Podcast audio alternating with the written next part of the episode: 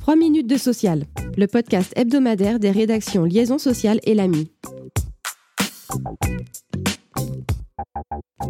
Un décret de jointure, c'est ce que propose le gouvernement pour prolonger les règles actuelles de l'assurance chômage jusqu'au 30 juin 2024 au plus tard.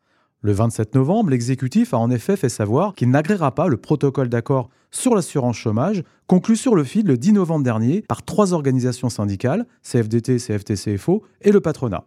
En cause, l'absence de dispositions sur les seniors dans le protocole d'accord, les organisations signataires ayant décidé de renvoyer le dossier à la future négociation sur l'emploi des salariés âgés censée aboutir d'ici à la mi-mars 2024. En dépit de la suspension de la procédure d'agrément, le parcours réglementaire se poursuit.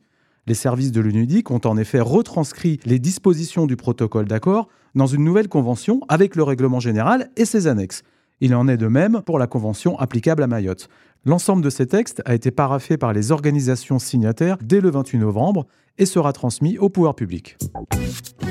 Sous la pression du gouvernement, le groupe de travail paritaire chargé de plancher au sein du régime Agir Carco sur des mesures de solidarité pour les petites pensions s'est réuni cette semaine.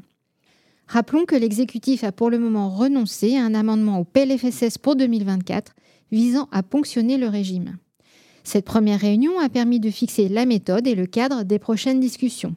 Il s'agira de définir des dispositifs de solidarité en direction des allocataires du régime Agir Carco uniquement, comme prévu par l'ANI du 5 octobre dernier. Les partenaires sociaux refusent en effet tout tuyau financier vers l'État. Ils veulent également préserver un niveau de réserve financière égal à 6 mois de prestations sur les 15 prochaines années. Pour l'heure, deux réunions sont programmées les 20 décembre et 19 janvier. Aucune date butoir n'étant fixée, les discussions pourraient s'étaler sur le premier semestre 2024.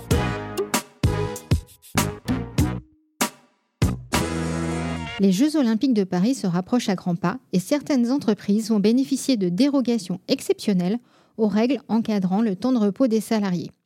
Un décret publié au journal officiel du 24 novembre vient préciser ces dérogations.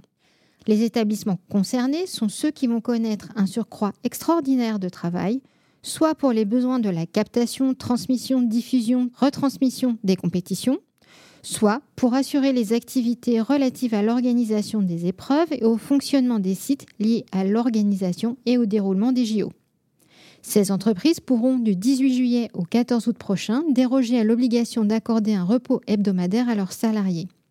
En contrepartie, les salariés concernés bénéficieront notamment d'un repos compensateur octroyé immédiatement après le 14 août. « 57%, c'est la proportion de salariés issus des professions techniciennes et intermédiaires à se déclarer exposés au stress et à la violence au travail un niveau encore jamais atteint selon cette étude dévoilée par l'UGICT CGT et le cabinet Secafi.